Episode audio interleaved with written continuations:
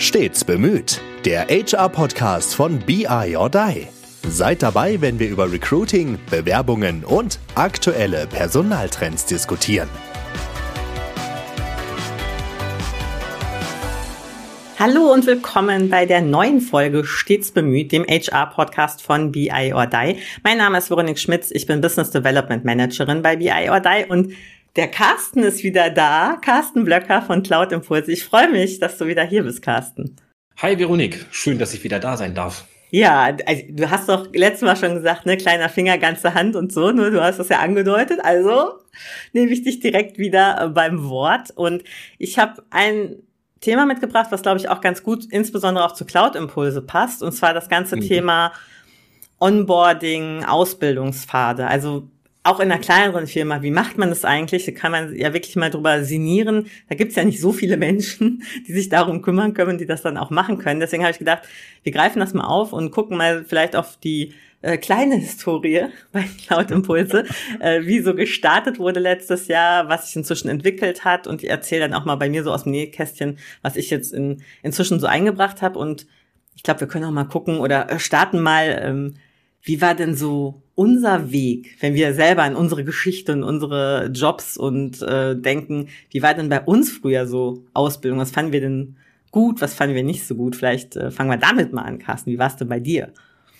Oh, wie war es bei mir? Naja gut, ich habe ja boah, lange her, 99 meine Ausbildung angefangen tatsächlich bei der, bei einer Sparkasse.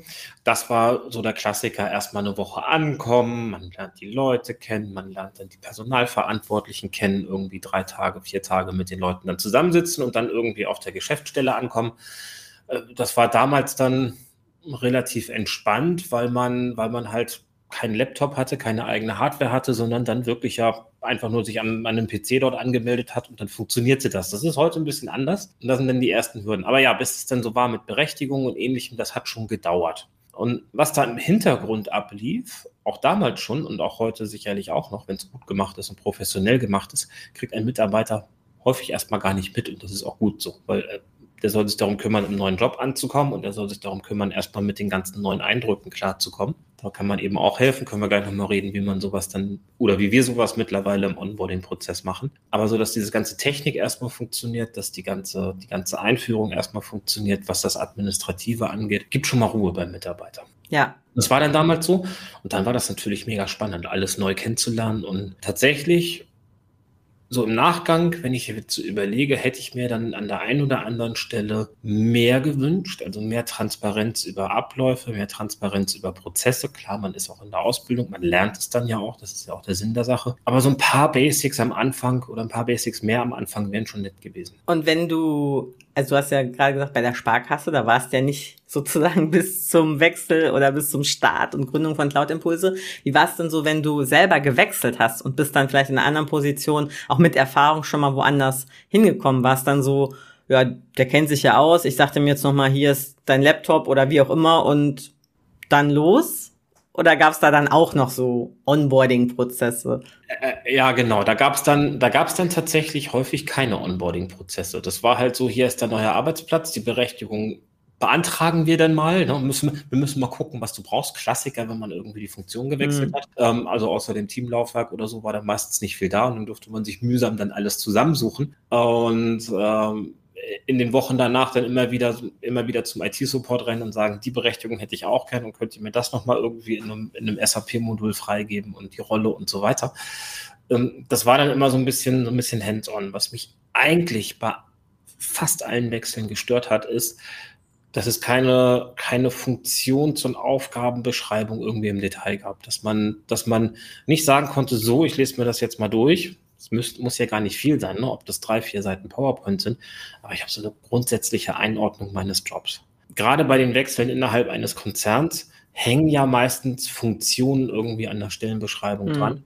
Und dann kurz so, was sind die Basics, wer sind meine Hauptansprechpartner, was sind meine fachlichen Schnittpunkte, womit kann ich starten. Wenn ich sowas erstmal bekommen hätte, hätte ich, glaube ich, mich damals sehr viel wohler gefühlt bei den Wechseln. Ja, verstehe ich.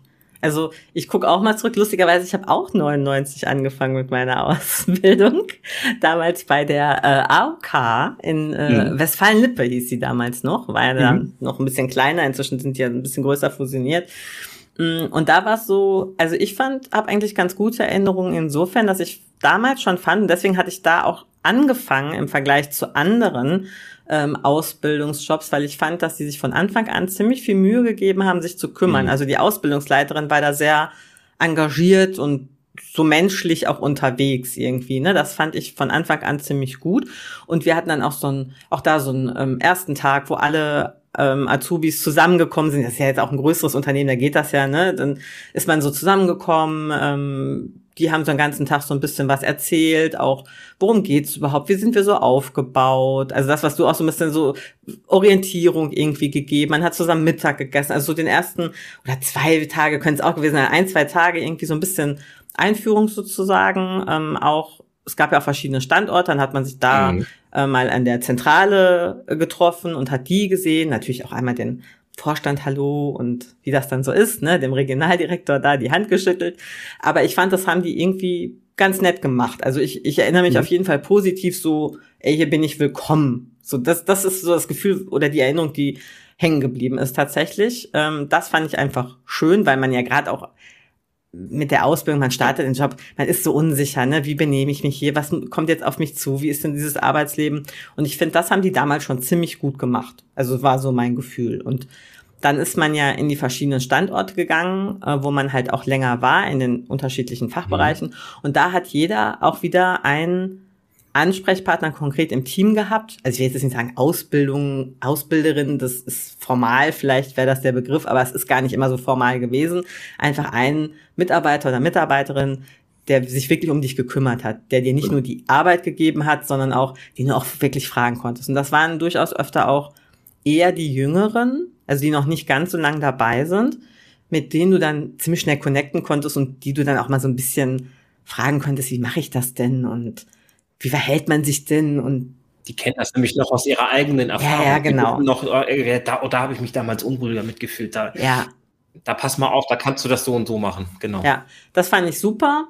Äh, und gleichzeitig fand ich aber auch, also ich habe wirklich, glaube ich, auch viel Glück gehabt, das Team, in dem ich gelandet bin, auch die, die kurz vor der Rente standen, also es war so ein bunt gemischtes Team, mhm die waren immer bereit, dir auch was zu zeigen und was beizubringen. Die konntest du auch fragen. So, die waren mhm. auch offen dafür und das war super. Also wir sagen, das haben die echt ganz gut gemacht und dann ist man halt in die Fachlichkeit und immer direkt mit Praxisbezug. Das fand ich eigentlich gut. Also du hast keine lange Theorie gehabt, sondern mhm. die haben dir was gezeigt, dann haben die erstmal neben dir gesessen wirklich und ne, hast das gemacht, du konntest Fragen stellen und ein paar Tage später hast du schon angefangen, das selbstständig an deinem eigenen Computer zu machen und äh, so. Also das, du bist sehr schnell in das eigenständige Arbeiten gekommen und konntest aber immer fragen. Das fand ich irgendwie gut. Also dieses Gefühl fand ich gut. Und wenn sehr ich löblich. auf die, mhm. ja, auf jeden Fall. Also das, das fand ich wirklich richtig gut. Und als ich später so die Jobs gewechselt bin, ich würde sagen, das kam so ein bisschen auf die Firmen an. Ich bin dann zu einer Kasse gekommen, die waren gerade im Aufbau. Da war einfach Chaos. Die Menschen waren aber nett. So, da war Chaos. Die hatten selber noch nicht viel Strukturen. Das haben die aber gut aufgefangen, dadurch, dass die einfach als Menschen so da waren. Ne? Mhm. Die hatten nicht viel Zeit, dich jetzt richtig einzuarbeiten, sondern es war mehr so, hier ist dein Stapel, äh, du schaffst das schon. Aber wenn Ach, was ist, genau. komm Richtig. vorbei. So. Ähm, und irgendwie hat das auch ganz gut geklappt. Also dadurch, dass es so nett war, irgendwie hat man das auch bewältigt bekommen. Das war so die zweite Variante, die ich so gedacht habe, ja, und später war es immer so eigentlich, also ich glaube, auf der menschlichen Ebene war das eigentlich immer ganz gut vorbereitet. Da gab es immer jemanden, den man ansprechen konnte. Mhm. Was oft gehakt hat, waren so die formalen Prozesse, was du gerade auch schon gesagt hast. Die Zugänge waren noch nicht da, vielleicht war der Rechner noch nicht eingerichtet, man hatte noch nicht seinen festen Sitzplatz, weil irgendwas noch getauscht werden musste. So, das war oft das, was mehr gehakt hat, als dieses, da ist einer und kümmert sich. Das waren so meine Erfahrungen. So. Ähm, und es ist, glaube ich, das auch nochmal ein Punkt. Vielleicht kannst du da auch nochmal was sagen. Und es kommt auch darauf an, mit welcher Rolle du kommst. Also wenn ich als Mitarbeiter komme, dann hatte ich immer jemanden. Wenn es dann hinterher war, so in, ich sag jetzt mal, Führungsrollen, da ist schon eher gewesen so, ey, cool, dass du da bist. Ähm, hier ist dein Laptop. Mach. Los geht's. So, ne? Dann wird halt auch eine andere Erwartungshaltung eingenommen. Vielleicht ist das auch nochmal ein Unterschied. Ich glaube, das darf es, also erstmal, um auf die Führungsrolle zu kommen, ich glaube, das darf es sogar sein.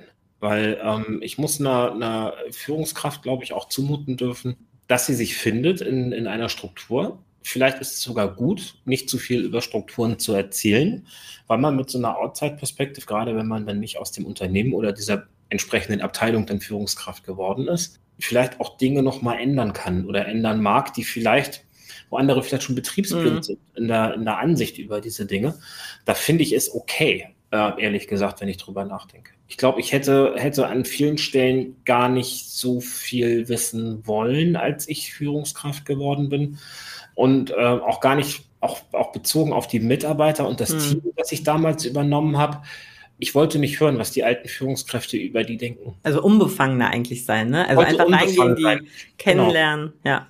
Das hat dazu geführt, dass, dass äh, am Ende da zwei, drei Leute waren, die ähm, vorher ja mehr oder weniger als Low-Performer galten oder als, naja, die sind da und machen ihren Job, mhm. aber das war's dann und die da völlig neu aufgeblüht sind, weil man denen einfach diesen Raum dann gegeben hat, ja. zu sagen, hey, du kannst dich hier neu beweisen und du kannst dich hier neu positionieren. Das sind, das sind neue Funktionen, die wir damals geschaffen haben.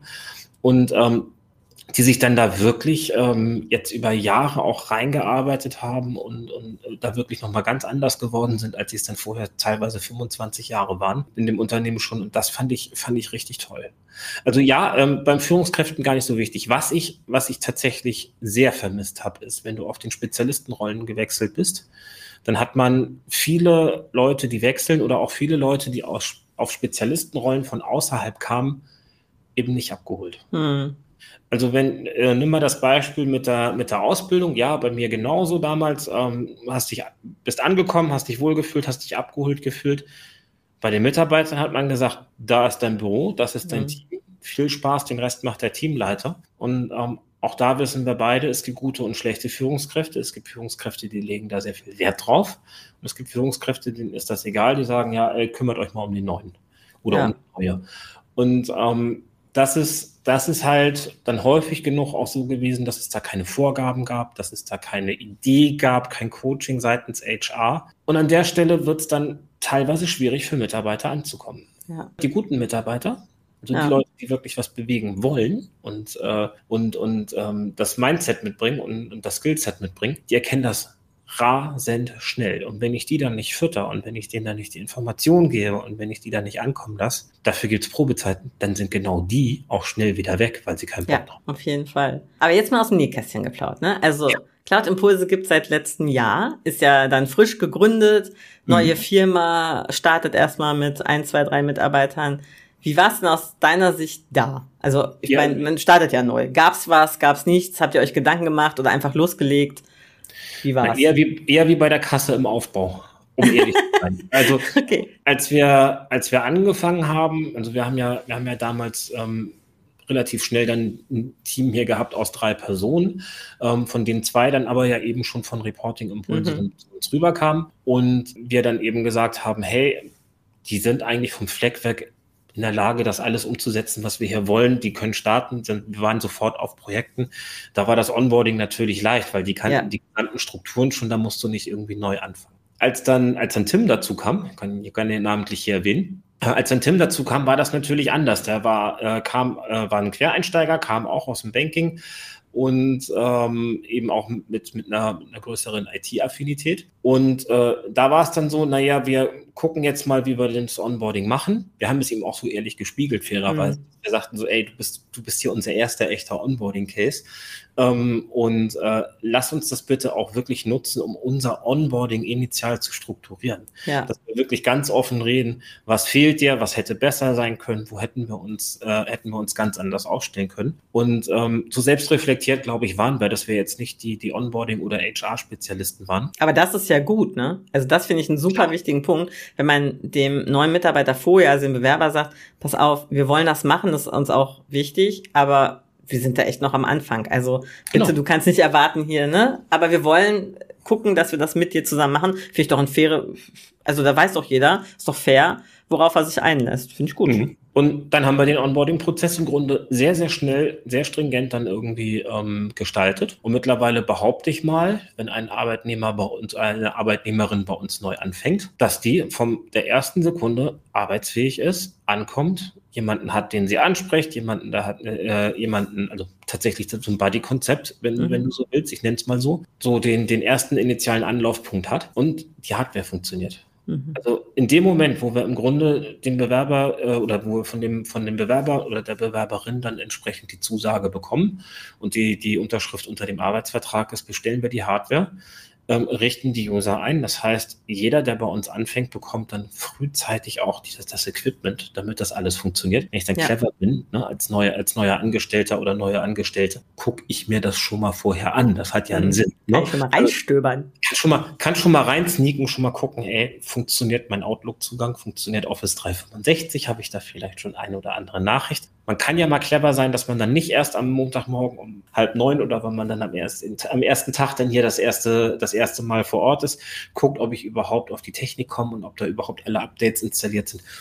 So schlau könnte man sein, fair, ne? Aber das ist dann eben, das ist dann eben auch schon, äh, schon, schon der Zauber. Und dann, wie du sagst, mit dem Moment der Unterschrift geben wir eigentlich unseren, unseren Mitbe äh, Mitbewerbern, unseren Bewerberinnen und Bewerbern mhm. hier auch wirklich das Gefühl dazuzugehören. Das tun sie dann auch. Das heißt also, wir, wir laden sie ein zu Veranstaltungen. Wir sehen zu, dass wir da auch kommunikativ dann eben entsprechend im Kontakt bleiben und ähm, sorgen uns halt von vornherein dafür, dass wir äh, sorgen uns halt von vornherein darum, dass dann Zugehörigkeitsgefühl entsteht. Ja. Weil jetzt nicht so ein Kommunikationsvakuum zwischen Unterschrift und Start entsteht. Ich meine, manchmal ja. sind es drei, manchmal sind es sechs Monate. In glücklicheren Fällen ist es dann ein bisschen weniger. Aber zwischen der Unterschrift und, und im Start vergeht ja Zeit. Ja. Und da den Kontakt zu halten, das finde ich wichtig. Ich glaube auch, es hat halt zwei Aspekte. Das eine ist, also es ähm, gab ja vor einer kurzen Weile äh, nochmal so ein äh, Bericht dazu, dass angeblich jeder äh, Zehnte, ähm, der unterschrieben hat, vorher wieder sozusagen kündigt, also gar nicht erst antritt, obwohl er unterschrieben hat, was vielerlei Gründe natürlich hat. Also mhm. einfach man unterschreibt, hat noch andere Angebote oder inzwischen entscheidet man sich für einen anderen Weg oder die Kommunikation zwischendurch war schlechter. Also es hat vielfältige mhm. Gründe, warum das so ist. Und ich glaube auch, es hat, also aus meiner Sicht, die sich ja auch darum kümmert dann, in deren Verantwortung das dann irgendwie auch liegt, zwei Aspekte. Das eine ist das ganze, ich sag mal, formale Onboarding, ne? Also genau, was du gerade gesagt hast, rechtzeitig für Zugänge, Hardware, Fragen, Personalbögen, Steuerberater, keine Ahnung, all diesen Kram, den man so machen muss, damit es ab Tag eins auf jeden Fall läuft und Zugänge da sind. Und der zweite Faktor ist dieses vorher schon ankommen, schon dabei sein, dazu gehörig fühlen. Also wenn wir jetzt dran denken, als wir von der ganzen Weile das ähm, Sommerfest hatten, hatten wir auch schon mhm. einen Kollegen, der eine Woche später erst angefangen hat, aber wo wir gesagt haben, ach, komm doch, wenn du Zeit und Lust hast, komm doch einfach schon vorbei, dann hast du mal alle direkt auf einem Fleck und kannst dich schon mal kennenlernen. Also wenn man möchte, ist alles ja freiwillig dann, muss man nicht machen ist dann so ein Angebot, was wir machen oder ähm, gucken eben neben dem, da stehen bald irgendwie Team-Events an, lass uns schon mal drüber sprechen, bist du dabei, dann planen wir dich direkt mit ein. Also auch diese Sachen direkt zu klären, das finde ich halt irgendwie super wichtig. Und ich spreche also dieses Thema auch Onboarding oder auch Ausbildungsfahrt, ist ja nochmal so ein zweiter Aspekt. Also Onboarding, dann ist derjenige da, mhm. ne? Ähm, und dann, wie geht's dann weiter? Das sind auch Fragen, die mir gestellt werden in den Bewerbungsgesprächen. Ne? Wie läuft das denn bei euch? Weil wir auch oft nach Quereinsteigern suchen. Ähm, Kriege ich dann Input? Wie kann ich das lernen? Habe ich jemanden, den ich ansprechen kann? Das sind schon Fragen, die kommen. Und dann ist es genauso wie du damals mit Tim. Ich jetzt antworte, wir haben Strukturen, wir haben Gedanken, wir arbeiten auch dran und bauen das immer weiter aus, aber das, das und das bekommst du. Also genau. Reden wir mal kurz drüber, was man bekommt, weil das ja, genau, das wichtig. Ich habe auch Leute gesehen, die wurden eingestellt und die saßen wochenlang rum weil gar nicht klar war, ja gut, jetzt sind die da, hoch, äh, Überraschung, was mache ja. ich jetzt mit denen? Ich habe jetzt zwar irgendwie einen Arbeitsbedarf, aber ich habe mir vorher nicht Gedanken gemacht, wie ich das von, oder ich habe hier Arbeit, aber ich habe mir vorher nicht Gedanken gemacht, wie ich das von den Schreibtischen der anderen Person dann runterbekomme und übergebe, sodass dann da auch eine Unterstützung entsteht der bestehenden Mitarbeiter. Und deswegen, ich finde es ganz, ganz wichtig, dass am Anfang dieses, dieses Vakuum nicht entsteht. Und wie wir das machen, das mussten wir auch lernen. Ja, da können wir auch noch besser werden. Ich glaube aber, da sind wir jetzt mittlerweile extrem gut. Das heißt, du äh, bekommst im Zweifel eine, eine Onboarding-Task, also wirklich etwas, wo wir sagen, hier, ähm, bitte entwickelt einen konkreten Use Case. Wir haben die äh, bei uns äh, dann obligatorisch ähm, äh, Zertifizierung äh, für unsere, für unsere BI-Systeme. In unserem Fall bei Cloud Impulse ist es die SAC.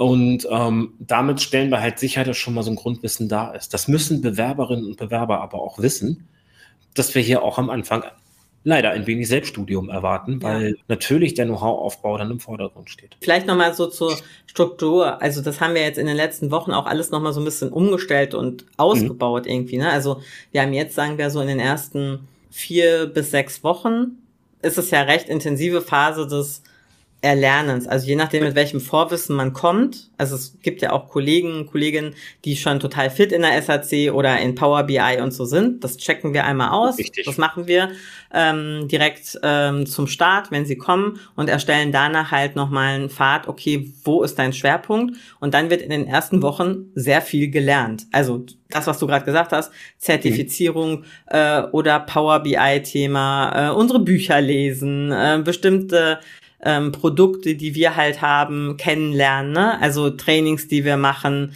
sich anschauen, unsere Dashboard Weeks, die äh, freien Trainings, die Produkte, den Template-Katalog, alles mögliche, was wir haben, wo wir sagen, mhm. das muss, ne, also haken wir nach und nach ab, da und da findest du es, da kannst du es lesen und mit der Person kannst du drüber reden, wenn du Fragen hast und so weiter. Also das ist ja jetzt recht frisch, dass wir da so ein bisschen auch noch strukturierter unterwegs sind. Ich finde, das ist eigentlich schon ein guter Einstieg und jetzt testen wir das ja auch gerade wieder mit den nächsten Kollegen, ob das ein guter Weg ist. Ich kann schon mal so ein bisschen spoilern. Ich habe das Gefühl, dass ich jetzt gut mit den Kollegen immer schön drauf gucken kann und die mir auch regelmäßig Rückmeldungen mhm. geben und sagen, ha, das habe ich wieder erledigt, ne, können wir wieder abhaken und so. Das glaube ich ist ganz gut. Also das vielleicht noch mal so zum wie machen wir das, ne? Und da gucken wir halt, welche Inhalte äh, müssen es sein, damit man bei uns so fit ist, dass man dann auch schnell auf die Projekte kommt. Weil das ist das, wo man nachher am meisten lernt. Genau. Aber du wolltest noch einen zweiten Punkt oder einen zweiten Genau Aspekt. den, genau okay. den. Dass wir dann Sorry, auch schnell in, die, in die Praxiserfahrung gehen, dass das jetzt nicht irgendwie ein halbes Jahr oder ein Jahr jetzt blanke Theorie ist, sondern dass wir halt ähm, zusehen, dass dann, dass dann die Kundenprojekte auch offen sind für, für ähm, Neueinsteiger, für, für wirklich auch Lernräume. Da haben wir mit unseren Kunden, glaube ich, eine extrem gute Basis, dass wir dann eben sagen, hey, die bringen wir mit und die, die äh, laufen mit und gucken sich Dinge an. Und in der Regel ähm, ist das Wissen dann auch sehr schnell so weit, dass man sagen kann, hier werden dann die ersten Aufgaben übernommen. Ja, und ich glaube, was ich dann für den zweiten Aspekt, also den nicht so fachlichen, uns kennenlernen und so weiter, auch nochmal super wichtig finde, ist, wir machen ja immer so ein Welcome Day, nennen wir das, ne? Also in den ersten ein, ja. zwei Wochen im Bestfall ähm, treffen sich ein paar von uns, also ich, bei Cloud Mose wärst du das dann, bei Reporting Mose vielleicht Andreas oder keine, also und vielleicht ein, zwei Kollegen, dass man schon mal so ein paar Leute persönlich kennengelernt hat, also nicht nur remote, weil ich finde, das ist auch nochmal eine Herausforderung, dieses Onboarding und jemanden quasi dazugehörig fühlen lassen, remote, ist einfach nochmal schwieriger, als wenn du in einem Büro bist, wo du allein schon dadurch ein bisschen mhm. mehr Zugehörigkeit, weil du da sitzt und mit den Kollegen und dann geht ihr zum Mittagessen und so. Das hat man remote nicht. Da muss man gucken, wie entsteht trotzdem auch eine persönliche Bindung, ne, so. Und mhm. also erstmal finde ich, ähm, dass auch unsere Mitarbeitenden das super machen. Die nehmen die immer alle ganz herzlich auf und gucken gleich, dass die integriert werden, auch in die eigenen Mitarbeiterformate und so. Ne? Das, da das gucken die gleich. Gut. Das mhm. finde ich äh, richtig gut. und ich wir auch. machen eben Welcome Day. Wir gucken eben diese Events, ähm, die wir machen. Gucken auch, dass wir in den internen Formaten, also Daily, Weeklies, die gut immer integrieren und auch schauen, dass die dabei sind, Räume kriegen auch mal von sich was zu erzählen und ja, dass wir dann zusätzlich mal auch schauen, wer kann sich noch mal treffen oder den zum Bowling noch dazu holen oder oder also das ist finde ich auch noch mal wichtig für diesen Aspekt. Ich gehöre irgendwo dazu. Also ich habe eben nicht nur das Laptop ja. nach Hause und dann sehen wir uns mal beim Call und jetzt soll ich das im Eigenstudium. Das klingt immer so ne sehr sehr äh, soll ich sagen sehr sachlich. Trocken. Ja, ja ne. Aber ich habe das Gefühl, dass es bei uns das, das spiegelt gar nicht das wider, was wir machen. Weil wir ja schon sehr, äh, ja, also schon sehr gucken, dass wir im Austausch sind. Wir wissen ja auch viel so Persönliches voneinander. Ne? Also ich hatte schon mal mit Kai gesagt, wir sind keine Familie, weil Familie ist was anderes. Ich, wir mögen nicht diesen Begriff. Arbeit ist nicht Familie, nee. Genau, das ist echt was anderes. Aber ich würde schon sagen, dass wir ja, also wir sind nicht nur Kollegen, die anonym miteinander arbeiten. Wir wissen schon auch ein bisschen was voneinander. Wir lachen zusammen, wir erzählen uns was und kriegen dadurch schon auch diese persönliche Bindung, die einfach super wichtig ist. Und das versuchen wir eben auch mit neuen Kollegen direkt aufzubauen. Und genau. da würde ich sagen, das kriegen wir eigentlich ganz gut hin. Liegt natürlich auch immer an dem anderen, was möchte er preisgeben oder nicht. Das obliegt ja jedem auch selber. Ja, aber das ist unser Thema nochmal so, ne, dass wir versuchen, direkt Leute mit aufzunehmen in die Gruppe wirklich. Na gut, völlige Introvertiertheit ist in der Beratungsbranche dann wahrscheinlich Schwierig. auch nicht das Beste, ehrlich gesagt. ja, also wenn ich ein stimmt. Mensch bin, wenn ich ein Mensch bin, der so gar nichts preisgeben mag von seiner Persönlichkeit, boah, dann ja, weiß ich recht. nicht, ob ich als Berater authentisch bin. Also dann weiß ich auch nicht, ob ich Berater werden muss. Ja, guter Punkt. Aber wir haben ja nicht nur Berater. Nee, fair, fairer Punkt. Wir haben nicht nur Berater, also nein, es menschelt schon und das ist, das ist auch gut so, weil ähm, es erleichtert die Zusammenarbeit, es erleichtert das, das Miteinander hier ganz gewaltig, wenn es so ist. Und äh, wenn man auch mal so einen Anknüpfungspunkt hat über die Arbeit hinaus, dass man mal sagt so, hey, wie war dein Wochenende? Äh, warst du beim Fußball? Keine Ahnung, das ist hier mal regelmäßig mein Thema. Fällt mir jetzt gerade spontan ein, warst ja. du wieder auf Auswärtsfahrt oder so und äh, erzähl mal, wie war es denn? Oder ähm, hast du irgendwie was ganz Besonderes gemacht, sportlich oder äh, urlaubsmäßig oder so, dann ist das eben auch mal Thema. Und das ist, ja. das ist, finde ich, ist eine coole Sache, weil es eben auch zeigt, dass man sich so ein bisschen, so ein bisschen öffnen mag und auch ein bisschen, was man sich preisgeben mag. Ja. Das tut man nicht mit Leuten, denen man nicht vertraut. Äh, das finde ich, also das finde ich tatsächlich eine gute Schlussfolgerung, äh, dieses Thema des Vertrauens, ne, genau, also dass wir uns vertrauen, dass wir gegenseitig füreinander da sind, Teambuilding. Wir hatten es jetzt vor einer Weile, da haben wir die mhm. ähm, Performance-Gespräche auch äh, verknüpft mit einem Workshop und haben uns irgendwie zwei Tage in Köln getroffen und da war ja auch das Gefühl nochmal, es ist schon cool, wenn man auch mal zusammen vor Ort was erarbeitet, wenn man zusammen unterwegs ist und sowas. Ne? Also wir sagen, trotz des Remote-Ansatzes, den wir haben und den wir auch weiter haben werden, ähm, solche Anlässe mal zu schaffen, ähm, hilft total, sich zu verstehen, eine Bindung aufzubauen und ich glaube, da ne, haben wir auch gesehen, die Mitarbeiter freuen sich auch, dass jetzt keine so eine Pflichtveranstaltung, so jetzt kommen wir da alle hin, sondern wir haben auch, wir arbeiten hart an diesen Tagen zusammen, aber wir haben auch Spaß zusammen. Man, die man überraschend geschafft am zweiten Tag, verstehe ich ja. auch. Das war schon intensiv und hat ja. eine, Challenge, eine Challenge, die sie da gekriegt haben. Aber sie haben sie echt cool gelöst und ja. jeder dann mit seiner ich sag mal, mit seiner persönlichen Superpower hat er sicherlich seinen Beitrag dazu gehabt. Ja. Und äh, das war, war eine witzige Veranstaltung. War schön zu ja. sehen, wie es funktioniert, auch mal dann vor Ort. Genau. Und das, sowas, wenn man jetzt guckt auf Onboarding und Ausbildungsfahrt, gehört im Grunde auch zum langfristigen Ausbildungsfahrt. Wir lernen ja immer dazu. Wir haben ja auch noch so ein paar Formate, die generell laufen. Also unser Learn or Die, unser internes Weiterbildungsformat, wo wir über alles Mögliche sprechen. Kommunikationsthemen, Beratungsthemen, mhm äh, wie nutze ich ein Tool, ähm, alles Mögliche, also querbeet, wo wir einfach gemeinsam drüber sprechen und gemeinsam lernen.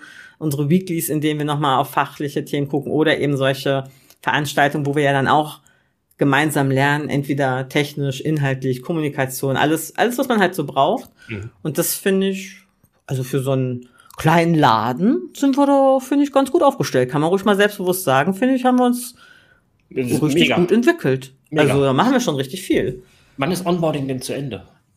Also ja, grundsätzlich, also formal sozusagen aus meiner HR-Sicht, ist äh, Onboarding nach der Probezeit formal beendet. Mhm. Ne, die ist natürlich trotzdem in den sechs Monaten Probezeit, die wir haben, nicht die ganze Zeit gleich intensiv. Also diese ersten vier Wochen, sechs Wochen mit diesem Ausbildungspfad auch ist natürlich intensiver, auch wenn man dann öfter natürlich mal spricht, ist alles in Ordnung, brauchst du was, wie geht's dir und so, ne? Also all diese Themen sind dann natürlich intensiver. Dann werden die Abstände vielleicht ein bisschen größer, indem man mal nachhakt. Wir machen dann ja aber auch spätestens, also man muss immer sagen, wir sind ja mal sehr direkt. Wenn irgendwas nicht läuft oder auch gut läuft, dann sagen wir das direkt. Da brauchen wir jetzt nicht auf einen Termin warten. Trotzdem haben wir formal nach so drei Monaten nochmal so ein Probezeit, ähm, Halbzeitgespräch, dass man auch der Mitarbeitende irgendwie weiß, oh, ne, wie sieht's aus? Ist hier mit der Probezeit, also dass man sich irgendwie keine Sorgen machen muss.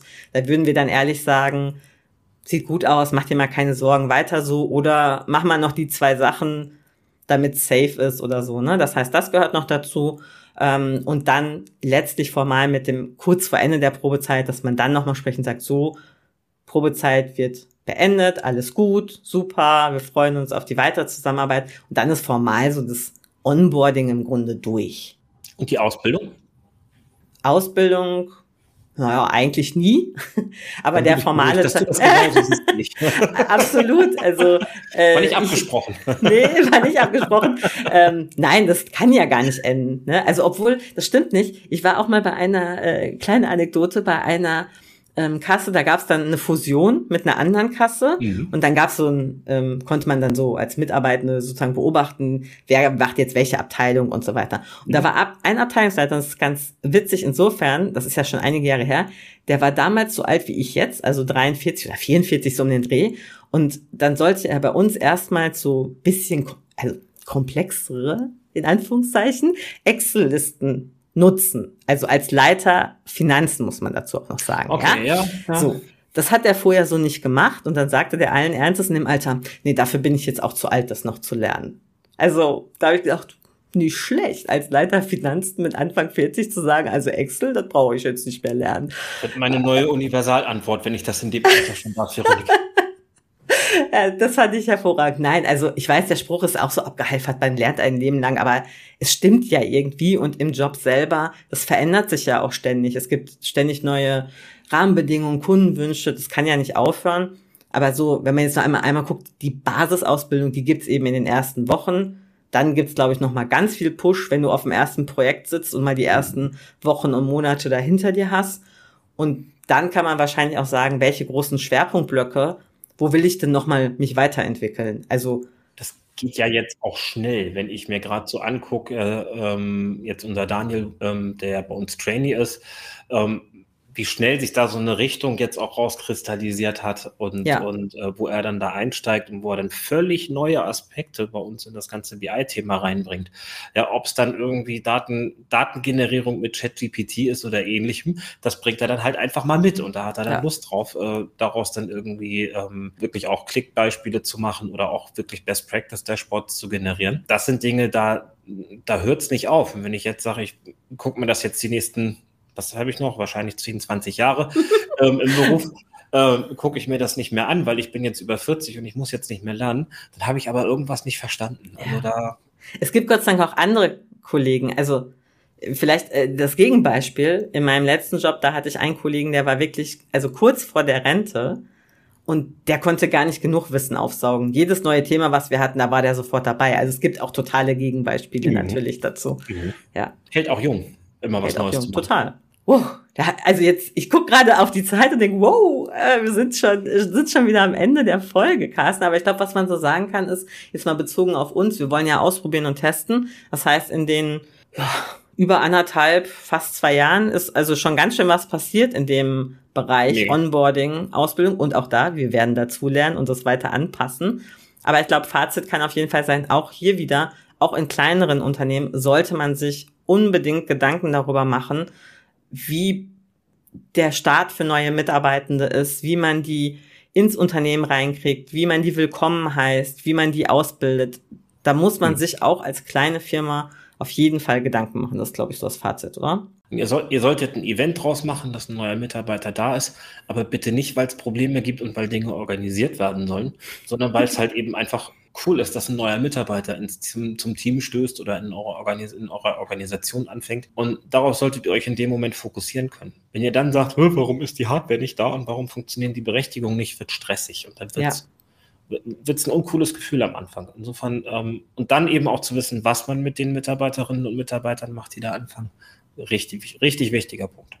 Okay. Und ich glaube, ein Fazit habe ich noch, weil Ja, es kam jetzt, kam jetzt heute ein bisschen kurz, ähm, so für, die, für, für das Gewicht da drin. Ähm, ich finde diesen Ausbildungspfad wahnsinnig wichtig, diese permanente Weiterentwicklung, die wir machen und äh, die uns auch wirklich dann auch ein bisschen Zeit wert ist. Ne? Also das ist jetzt nicht so, dass die Mitarbeiter oder unsere Mitarbeiter dann irgendwann pausenlos auf Projekten sind, sondern ähm, die sollen sich halt auch noch in einem, in einem Maße weiterentwickeln, dass sie immer Schritt halten und eventuell dann eben auch ihre eigenen Themen erschließen, die wir vorher nicht hatten und, und nicht besetzen konnten. Und ähm, das ist wichtig und das ist, glaube ich, auch wichtig, damit sich Mitarbeiter wohlfühlen, dass es diesen Raum gibt. Auf jeden Fall. Da kann man vielleicht auch nochmal in unsere, haben wir auch drüber gesprochen, in unsere Folge Performance-Gespräche reinhören, denn Mhm. da ist ja genau mindestens äh, Raum und Zeit dafür zu sprechen, wo stehst du, wo wirst du, äh, wo möchtest du dich hinentwickeln, wo sehen wir dich und wo setzen wir gemeinsam Schwerpunkte für die nächsten Monate sozusagen. Also da Schluss zur anderen Folge. Und damit sind wir auch auf jeden Fall bei dem Job of the Week. Carsten, wenn ich dich da habe, müssen wir ja nochmal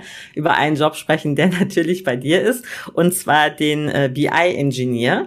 Wir haben mhm. ja, also der kann ja jetzt schon wissen oder die, wie sie quasi zum Start bei uns aufgenommen wird. Aber vielleicht sagst du trotzdem einfach mal, ähm, was mache ich so als BI-Engineer und was muss ich vielleicht mitbringen, so in zwei, drei kurzen Sätzen. Genau, als BI-Engineer bist du bei uns themenverantwortlich auf Kundenprojekten unterwegs, natürlich nach einer Onboarding-Phase, dass das nicht von der ersten bis zur, äh, dass das nicht von der ersten Minute an komplett funktionieren kann, ist uns bewusst, aber du solltest das Skillset schon, mit, äh, Skillset schon mitbringen und vielleicht auch die ein oder andere Erfahrung in dem Gebiet, wie man eben Themen koordiniert. Bist äh, zu diesen Themen dann Ansprechpartner beim Kunden, machst dort BI-Beratung, sprich ähm, das gesamte Spektrum von Anforderungsaufnahme über Umsetzung dann äh, in den BI-Tools, hauptsächlich der SAC und eben auch äh, gibt es Hilfestellung hinsichtlich der Datenstrukturierung ins Backend beim Kunden. Also sollte es dann schon in der Lage sein, äh, zu, dem Kunden zu erklären, warum eine Hierarchie besser ist als eine flache, äh, flache Anbindung von Daten und eben äh, ein bisschen Erfahrung im BI-Umfeld mitbringen, beziehungsweise in artverwandten Berufen, wo wir sagen, hey, da werden wir schnell doch die, die Fachlichkeit dann eben aufgrund des Werdegangs entsprechend schulen können und aufgrund der Expertise schulen können. Insofern, wenn ihr meint, das könnte was für euch sein, auch als Quereinsteiger ohne große Vorerfahrung im BI-Umfeld, schreibt uns, schreibt Veronique, schreibt mir und ähm, bewerbt euch und schaut mal, ob es was für euch ist. Wir kommen dann sehr schnell auf euch zu, werden mit euch ins Gespräch gehen und äh, zur Not auch mal gemeinsam mit euch abklopfen, ob das was für euch sein könnte, wenn ihr einfach mal neugierig seid, was wir treiben. Genau, das ist ein wichtiger Punkt. Also im Zweifel einfach mal anklopfen und wir gucken gern gemeinsam, ob es passt. Alle Jobs findet ihr auf biordie.com slash jobs. Da findet ihr was ihr bei uns machen könnt. Und wenn das irgendwie ihr nicht sicher seid, ist das was für mich, welchen Job soll ich mir da rauspicken? Sprecht mich gerne an, mailt mir, sprecht mich auf LinkedIn an. Ich freue mich. Und zum Podcast freue ich mich natürlich auch über Feedback, Anregungen, Ideen, Kommentare. Wenn ihr sagt, wie macht ihr das oder dies oder sprecht doch mal über dieses Thema, freue ich mich auch sehr. Und dann vielen Dank dir, Carsten, dass Sehr du gerne. wieder dabei warst. Bis zum Sehr nächsten gerne. Mal. Und ja, euch höre ich auch alle nächste Woche wieder. Bis dann. Tschüss. Bis dann. Ciao. Das war Stets bemüht. Der HR-Podcast von BI or Die. Schön, dass ihr uns belauscht habt. Wenn es euch gefallen hat, hinterlasst uns doch eine gute Bewertung und abonniert uns, um keine Folge zu verpassen.